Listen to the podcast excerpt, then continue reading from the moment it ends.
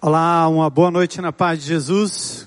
Continuo me chamando Armando, discípulo de Jesus em plena recuperação da operação que não é a Lava Jato.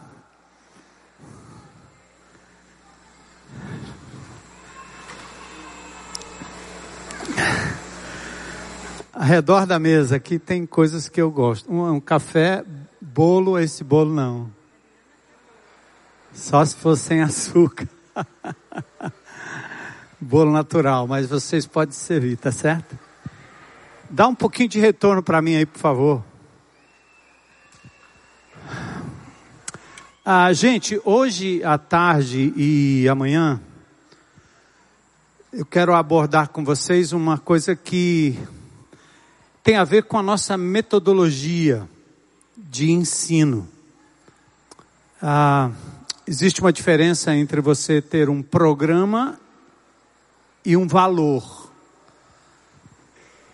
O valor é aquilo que você não pode abrir mão.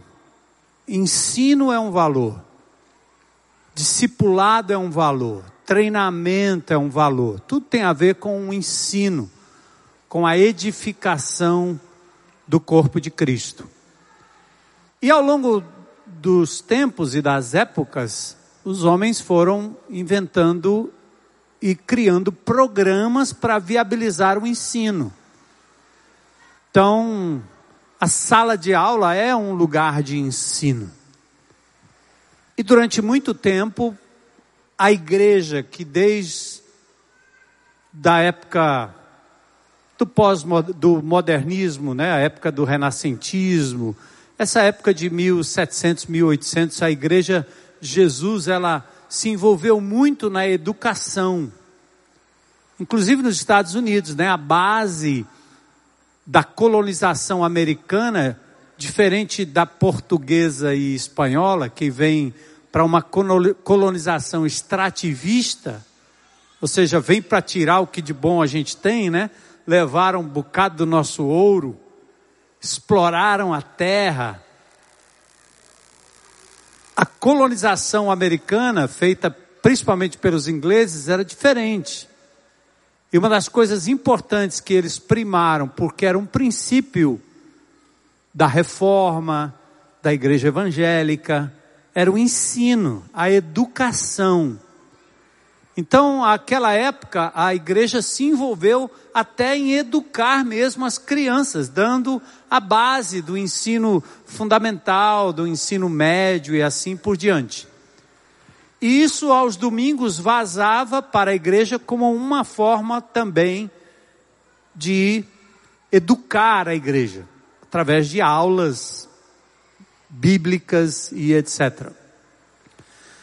Mas o tempo foi passando e os meios de comunicação foram mudando, ou seja, o meio através do qual você ensina vai mudando, as metodologias vão mudando também, e a gente vai se adaptando ao tempo e ao espaço, mas não perdemos o valor.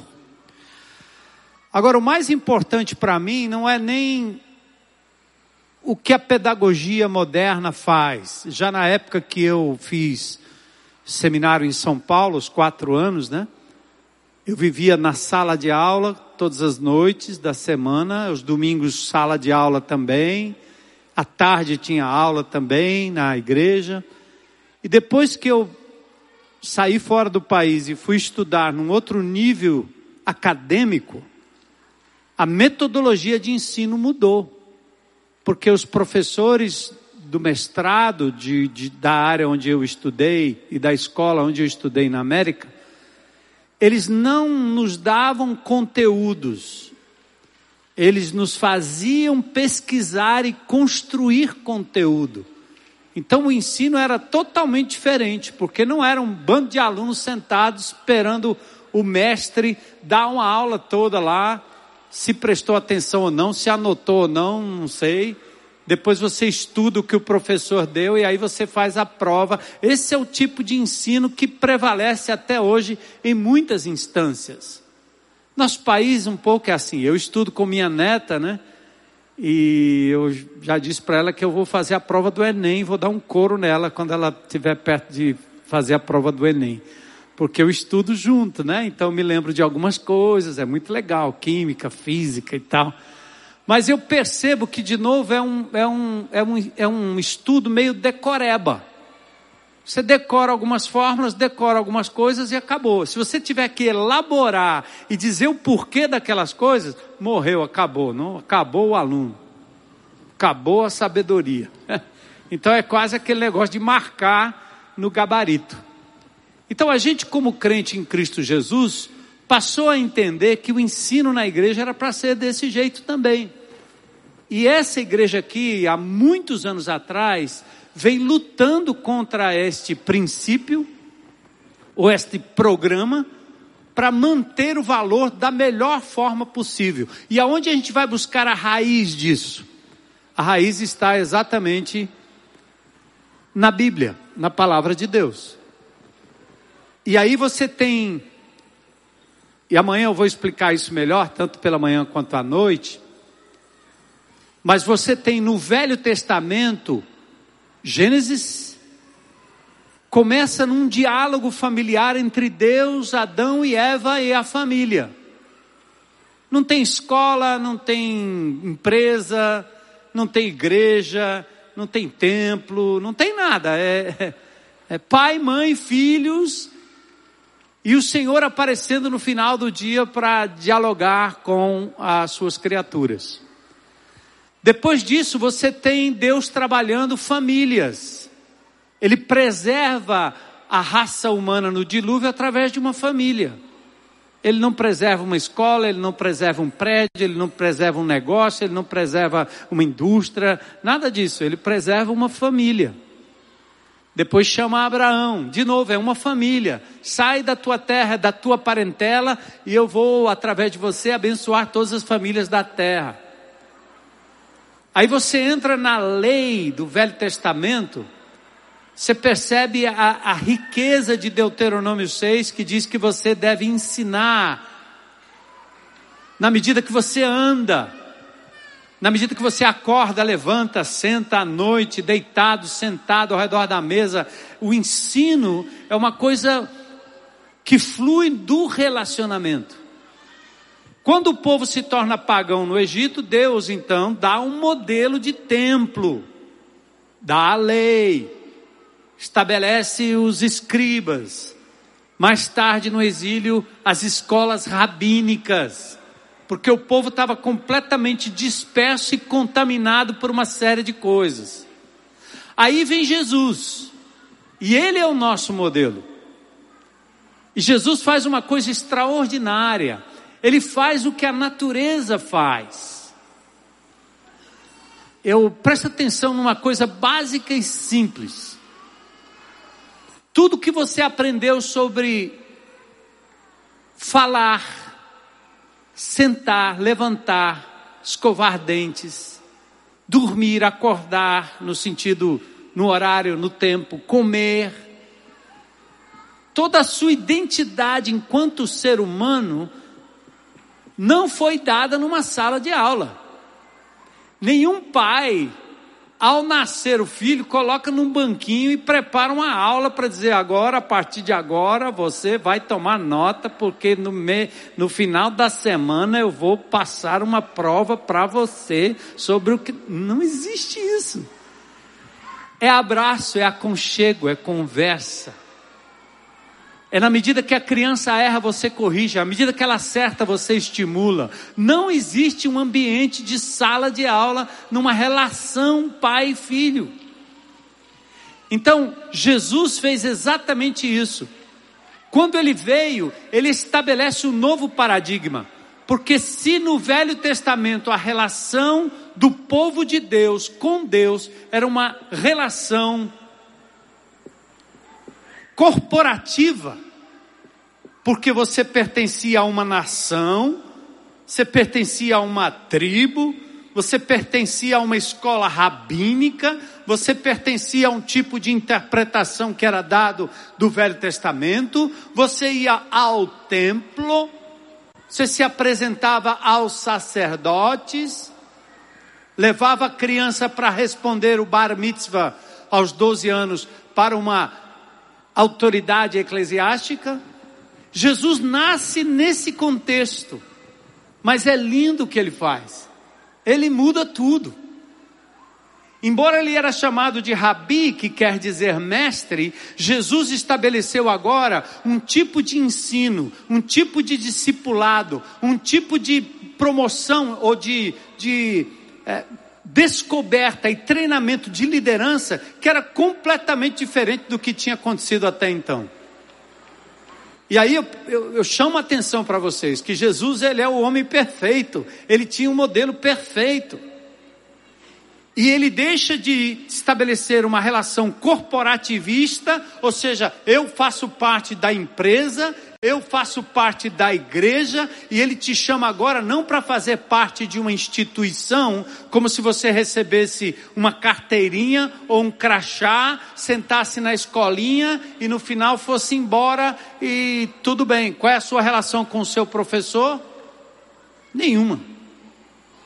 Quando muito, um apreço, um respeito. Jesus sai andando e a primeira coisa que ele diz é: segue-me, segue a mim, não a minha matéria, segue a minha pessoa. Então, o ensino de Jesus é, acima de tudo, relacional. Preste atenção, vamos fazer uma releitura dos evangelhos. Esquece o que foi na minha igreja lá atrás, o que foi na escola dominical há 10 anos, 20 anos atrás, que tem gente que ainda chora porque quer voltar para a escola dominical. Eu não quero, eu quero voltar para a época de Jesus. Onde ele falava com pessoas e dizia: Vem, segue, anda comigo. E Jesus andava com essas pessoas. E a coisa mais linda, e eu descobri algo essa semana aqui, estudando para esse momento, que no Evangelho de Lucas tem pelo menos dez instâncias em que Jesus leva os seus discípulos para casa. E ele o faz ao redor de uma mesa. Impressionante. Vai e vem, Jesus anda no meio da rua, tá a multidão, ele volta para casa. E em casa, ele prepara o ambiente, ele senta com seus discípulos e ele ministra vida na vida. Claro, você poderia dizer assim, é, no caso de Jesus, ele não tinha nada que aprender com aqueles discípulos, mas pode ter certeza, eles aprendiam uns com os outros, suas limitações e etc. Outra coisa linda de Jesus é que Jesus fez discípulos sempre no plural. Existem movimentos evangélicos que falam em discipulado como algo que você faz um a um. Eu e meu discípulo, até chamam um indivíduo de discípulo, esse aqui é meu discípulo, e o outro diz, esse é meu discipulador. Você cria uma relação com o guru. Jesus não fazia isso. A palavra discípulos da Bíblia sempre aparece no plural e ele andava em bandos. Os discípulos de João. E amanhã nós vamos falar um pouquinho mais disso. Por que, que ele andava em bandos? Porque você não aprende só de uma pessoa, você aprende com as pessoas que estão andando juntas. E cada discípulo tem uma maneira de lhe ensinar, impactar a sua vida. Você aprende com ele, ele aprende com você. A diversidade de dons, que é o que a gente vai enfatizar amanhã. Então, discipulado é andar em grupo, é andar em bando, e principalmente ao redor da mesa. Deixa eu ver se eu consigo aqui mostrar algumas, alguns textos em que o Evangelho de Lucas, eu achei isso fantástico.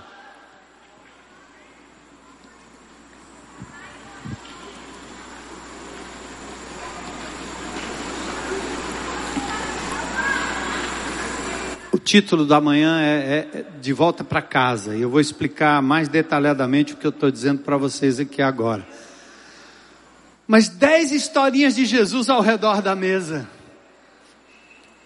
Primeiro, ele intencionalmente sai para buscar Levi, Mateus, em Lucas 5, 27 a 31, e ele fala com Mateus do seu lugar de trabalho, E em seguida Mateus dá uma festa, um banquete, e ele faz questão de ir lá.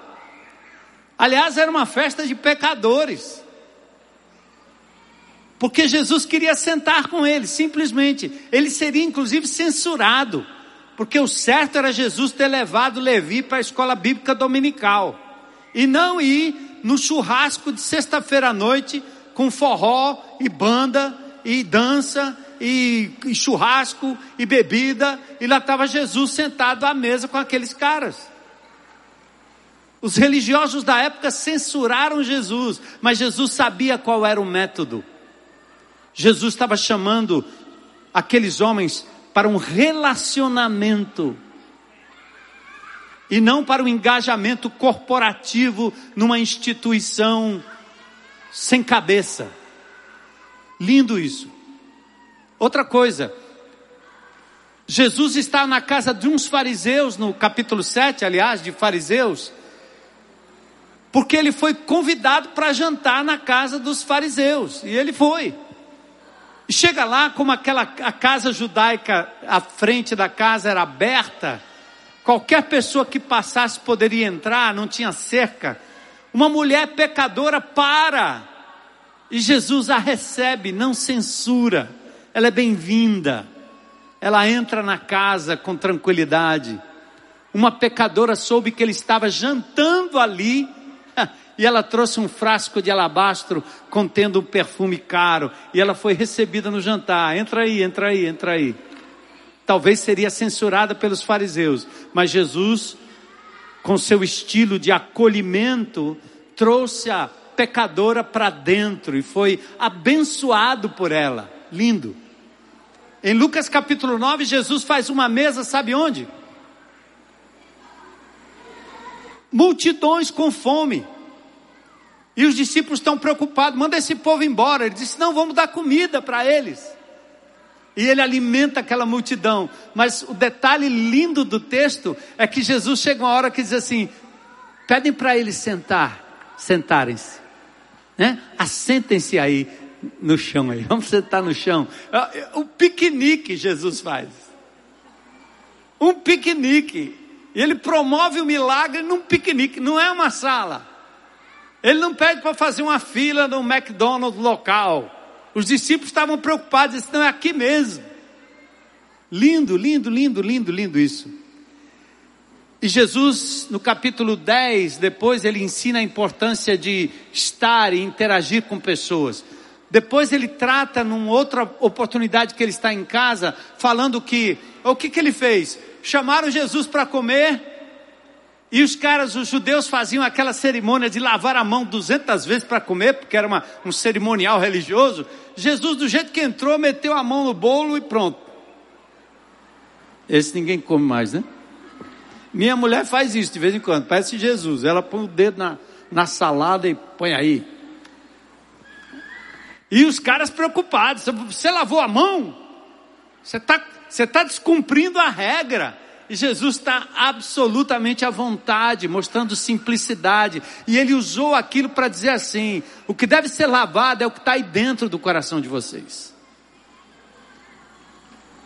E ele então, no, no, no jantar, na comida, ao redor da mesa, ele confronta.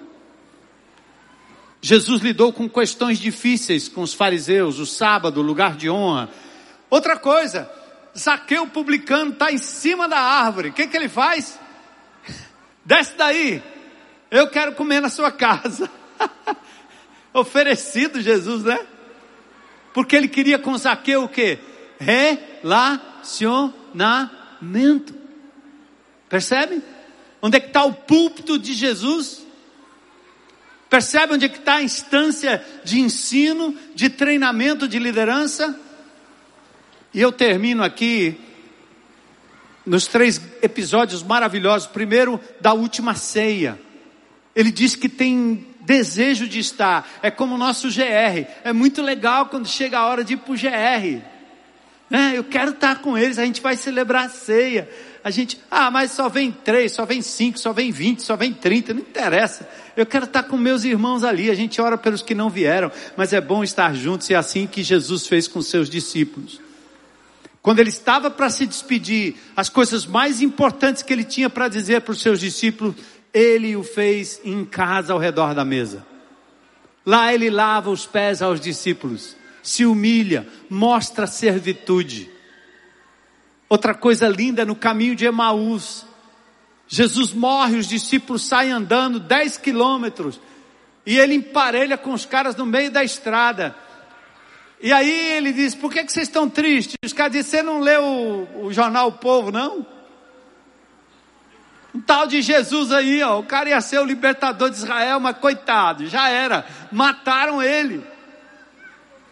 Aí Jesus andando com eles no caminho começa a explicar que convinha que o Messias morresse, fosse crucificado e que ele ressuscitaria. Chegou a hora, perto da casa, Jesus fez menção de ir à frente, a hospitalidade obriga os dois a convidarem Jesus a entrar. Ele entra e quando ele pega o pão e parte, os discípulos recebem, os discípulos percebem que era o mestre Jesus. Gente, isso é gente, isso é ser gente, é tocar em gente, é sentar com gente. Essa nossa geração que está cada um no seu quarto, cada um no seu canto, que não se encontra mais. Essa geração está adoecida e nós, como crentes em Cristo Jesus, precisamos reverter isso para oferecer nem que seja um copo d'água, mas é, não é a água, não é a bebida, é a, é, a, é a comunhão, a presença, é o toque, é o olhar no olho. E é aí que você treina a liderança, é aí que você prepara como Jesus preparou aqueles discípulos para levarem adiante a obra. Quando ele toca no pão, eles, diz, eles perceberam: é Jesus, gente. Caraca, é Ele, ressurreto. Olha aqui. Bem que quando ele falava no caminho, nosso coração ardia. Aí Jesus sai dali, depois ele vai para um lugar onde os discípulos estão atemorizados. O que, que ele faz? Ele entra no meio deles, vai para casa. Gente, ele não vai para o templo, ele não vai para a escola, ele não tem uma aula de pós-graduação, certo? Como ser um discípulo, ele não tem um diploma, ele não tem uma sala de aula com todo mundo do lado, ele entra no meio da sala, entra no meio da casa, os discípulos com medo, e sabe o que, que ele faz? Prepara uma refeição, come com eles, o texto diz. É muito lindo isso, é muito lindo. Então eu quero só justificar aqui para vocês que essa coisa de GR, que vai para além da reunião, mas que quando se reúne num grupo menor ao redor da mesa para celebrar a ceia, o pão, o vinho, relembrar a presença de Jesus, não existe lugar melhor para você crescer espiritualmente. E quando você subtrai pessoas dali, leva num GL e aprofunda com elas as verdades que nós Poderíamos passar um ano ensinando numa sala de escola bíblica dominical, mas nós jamais teríamos a profundidade que tem quando você senta cara a cara com a pessoa. E eu até trouxe aqui a Adriana, né? Porque eu convidei dois casais, mas hoje deu uma zebra, eles não puderam. Um foi celebrar um casamento, o outro é, teve problema lá na empresa, não deu para vir. E a Adriana estava aqui, eu disse: Adriana, vai, Adriana. Adriana chegou, já é convertida há muito tempo, mas chegou, aproximou-se da gente do nosso grupo, com uma série de lutas, série de coisas. E eu queria que ela falasse um pouquinho, né, o que é que significou os momentos em que ela foi trazida para perto, inclusive no GL, porque percebíamos nela o potencial de liderança, fez um GR na sua casa, agora mais recentemente a mãe faleceu, nós fizemos o funeral ontem. A família está sendo restaurada de uma forma maravilhosa. E na semana passada, o GR seria na casa da mãe, aí messejana, um retorno da família, um momento de reconciliação. Mas eu tenho visto progresso e crescimento na vida dessa mulher, de uma, que luta, é lutadora, né? Separada, lutando, com seu carrinho para cima e para baixo, tentando sustentar e cuidar dos seus filhos e dela mesma, mas o quanto eu a vi crescendo, quanto os outros casais, quando nós nos reunimos ao redor da mesa e começamos a compartilhar a vida e falar um pouco daquilo que é o centro da nossa igreja, né? Jesus, o relacionamento, a busca na palavra, o mapa e uma série de coisas. Adriana, você que está acostumada com CR, né? Dá para fazer aquele negócio dos três minutos aí, né? Cadê o Nelson? Fala, Adri, o que que, que que a mesa representa para você ou tem representado? Oi, meu nome é Adriana. Bem, é, antes de conhecer esse casal maravilhoso que me trouxe para a mesa, eu realmente não dava valor a esse encontro familiar. É, não, não tinha isso na minha casa durante muito tempo. Eu fui casada por 23 anos e não tínhamos esse gosto pela casa. Eu era, eu sempre fui uma mulher de trabalhar fora. Quando eu casei, eu já falei para o meu marido: eu só caso se eu tiver máquina de lavar e uma empregada para fazer tudo para mim. E assim foi. Eu entrei dentro da minha casa, a comida estava feita e a minha vida inteira com ele, com os filhos, nasceram gêmeos. Eu tinha empregada e tinha babá. Eu não fazia absolutamente nada, nem fritar um ovo e nem lavar pratos. Sempre eu tive alguém que fazia essas coisas para mim. A família, ela foi sendo levada assim, tipo batata. Diz que a gente pega a batata e joga assim, vai, vai crescendo. É, a educação, ela vinha porque eu sou da área de saúde, trabalho muito na educação. Eu lia como educar meus filhos e fazia o que a leitura mandava eu fazer. Então, eles ganharam uma boa educação pelo diálogo. Mas essa, esse trabalho de mesa que eu aprendi com a Heloísa, que me falava a importância de levar meus filhos para a mesa, de ter uma mesa e, e construir essas pecinhas, né? de, de mesa, eu não tinha gosto por isso. Eu mudei da minha casa em Messejana por vários conflitos e fui morar num apartamento bem pequenininho porque o maior eu ia ter preguiça de, de, de limpar. Demiti a empregada, isso foi uma decisão minha, porque eu sabia que com ela ali, duas semanas depois eu estava pedindo, eu ia me acomodar. E comecei a cuidar da casa. Todo o meu GR foi na minha casa me ajudar a fazer o primeiro arroz, a fazer a, a, o alimento. Eu ganhei peças de, de, de, de, cozinha, de mesa, de pratos. Essa semana, uma, uma amiga nossa, a Alessandra, se mudou e me deu uma coleção de pratos de louças lindas. E eu, meu senhor, e, então, e tudo bonito. Então, todas as minhas colegas de GR, elas foram na minha casa de alguma maneira. E, e uma delas me levou para a feira de Messejana, que eu morei a minha vida inteira em Messejana e nunca conheci a feira. E era surpresa, vamos ali. Eu cheguei, ela não deu fé, eu de sapato alto e tudo, ela me levou na feira, me ensinou a comprar verduras baratas, frutas que eu nunca vi, é, é, tanta quantidade de uva com um, um valor tão baixo. E eu aprendi até saber valor das coisas, porque eu chegava no supermercado era só colocando coisa gostosa e eu aprendi a ser dona de casa sem um marido.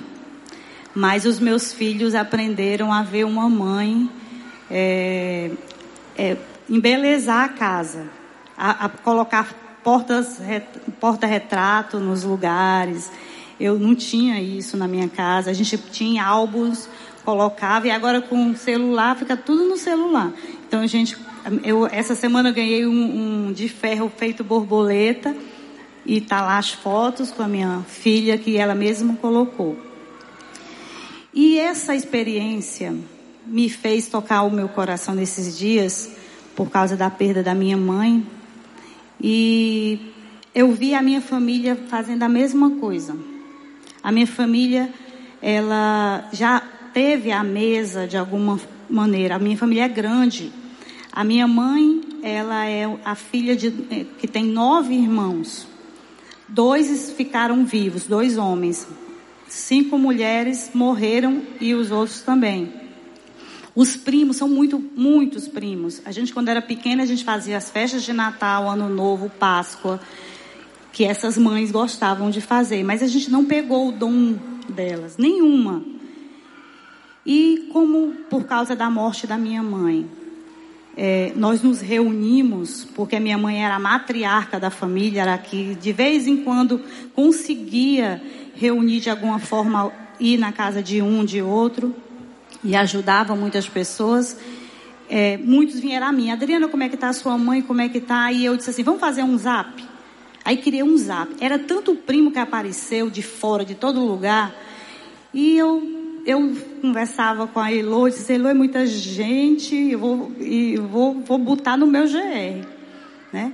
E como a gente tinha marcado para o nosso GR e para quinta-feira, e a minha mãe teve o problema de saúde dela na terça e não deu tempo da gente fazer, ela autorizou o GR entrar na casa dela, eu sentia que ela queria realmente essa vivência com a família, eu iria fazer isso, chamando os familiares, os vizinhos, já estava no meu coração, Deus já tinha tocado isso. Mas não deu tempo. Ela foi para o hospital e passou por toda essa via cruzes de sofrimento e a família toda viu. Mas todos se uniram de tal maneira que, dentro desse zap, nós conseguimos nos unir. No velório, o pastor foi lá, falou para todos a importância da união, da quebra da coraça, do, do, de, alguns, de alguns irmãos, de pessoas que, que não conseguem se reunir, não conseguem se abraçar. E nós marcamos então esse encontro é, e foi combinado com meu irmão de a gente fazer esses encontros. Hoje, pela manhã, aconteceu um grande milagre. Eu e meu irmão não nos falávamos há 10 anos. E, e a família era toda desunida, muito conflito. E isso tudo fez com que a gente se unisse. E toda a família viu a união. Todos estão muito felizes. Quarta-feira, amanhã vem uma turma grande tomar café da manhã aqui, é, ao redor da mesa. Nós, no domingo passado, já teve um encontro de alguns primos que eu trou fui, fui trazendo para cá, nesse, nesse processo.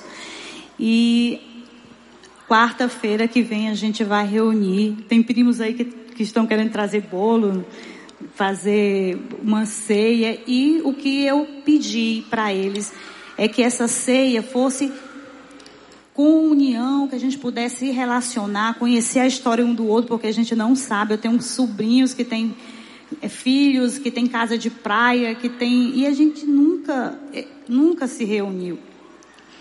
Então, assim, foi preciso a minha mãe né, ir para a glória, porque ela foi, e, e para que nós conseguíssemos ver a necessidade de voltarmos às origens, que é juntar a família, ouvir a família, abraçar, dizer eu te amo, como eu disse hoje para o meu irmão, minha, minha irmã disse, e foi lindo.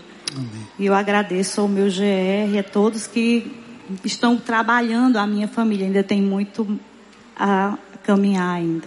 Amém. Graças a Deus.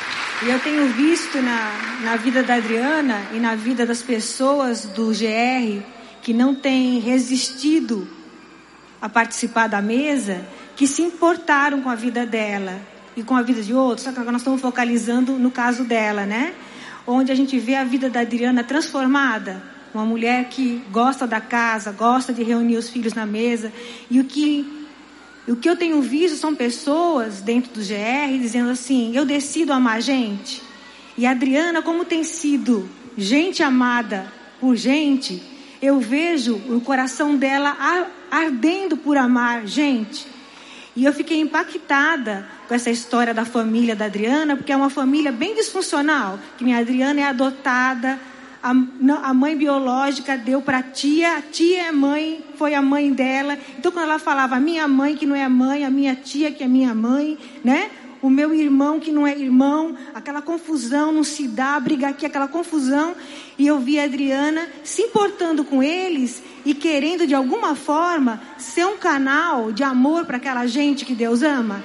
Então a oração dela tem sido restaura essa família, restaura essa família e de uma forma impactante nesse funeral dessa semana, eu nunca vi isso no funeral, gente. A oração da Adriana sendo respondida quando diante de todos na família, só tinha família e não eram muitos. Deus levou a família que ela orava, todos os disfuncionários intrigados, todos intrigados um com o outro. Não tinha ninguém ali que estava bem um com o outro. E ela na frente de todos, ela já tinha estendido perdão para Deus, ela pôde olhar para cada um, estender perdão, perdoar e pedir perdão e liberar perdão. E naquele momento, que aconteceu, Deus foi quebrando barreiras, né? E quando terminou todo o funeral, essa cena também ia ficar para sempre na minha memória. O corpo tinha acabado de ser enterrado, aí eu vejo toda a família rindo, abraçado um com o outro num selfie, com o corpo enterrado atrás. Então ali, Deus quebrou uma barreira entre eles, né? E o que vai acontecer nessa família aquele GR que ia começar, né? Através dela em Messejana, mas que não aconteceu por causa do dia da morte. Sabe quando vai ser o primeiro encontro? Como a, como a gente não faz missa de sétimo dia, nós vamos ter GR do sétimo dia. E a família em peso vai estar lá na uhum. quarta-feira, uhum. para a glória Amém. de Deus, né? E é interessante que nesse grupo, ela falando, todos querem participar. E ela estava me mostrando aqui, e ela estava dizendo: agora nós vamos se reunir em torno da mesa, mas ninguém vai trazer bebida. Eu estava lendo as mensagens dela agora há pouco. Ela disse: Nós vamos celebrar a ceia.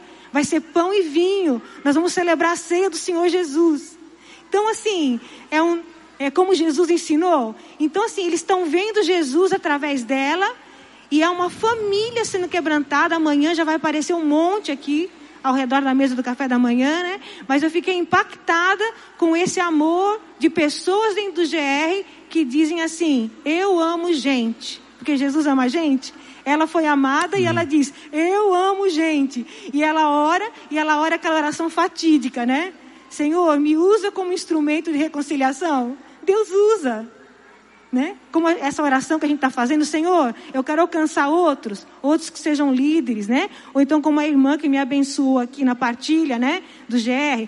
Além do GR dela, ela é um canal de bênção dentro de JF, como enfermeira. Então, do GR, ela se, o GR dela se estende dentro do, do IJF. Então, assim, é algo muito maior, onde Deus usa a gente com esse eu gosto de gente e eu quero tocar gente igual Jesus tocava. Então é fantástico o que Deus já está fazendo entre nós e na vida de cada um de vocês, que eu tenho certeza. Se a gente abrisse o microfone, a gente ia ficar glorificando a Deus aqui, dando piruetas de aleluia, porque é grande poder liberado de Deus quando a gente decide fazer igual Jesus e dizer assim: Eu amo gente, eu quero amar gente. Então, Senhor, me usa para amar. Né? É, e não tem lugar melhor do que a mesa, né? Johan. Então, gente, é só para fechar aí o princípio, né?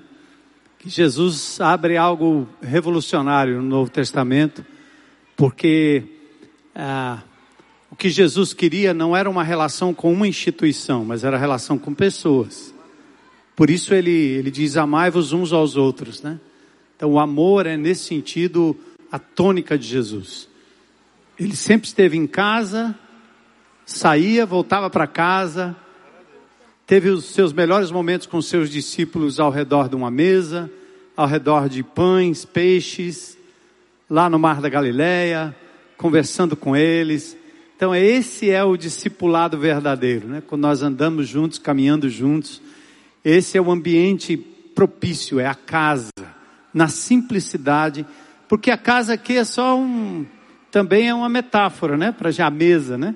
é uma metáfora para você sentar com as pessoas e ter tempo com as pessoas, porque é aí que você passa verdades bíblicas profundas e que dão resultados imediatos, como nós temos visto na vida da Adriana e dos demais também. Deus abençoe a igreja de Jesus e amanhã a gente continua.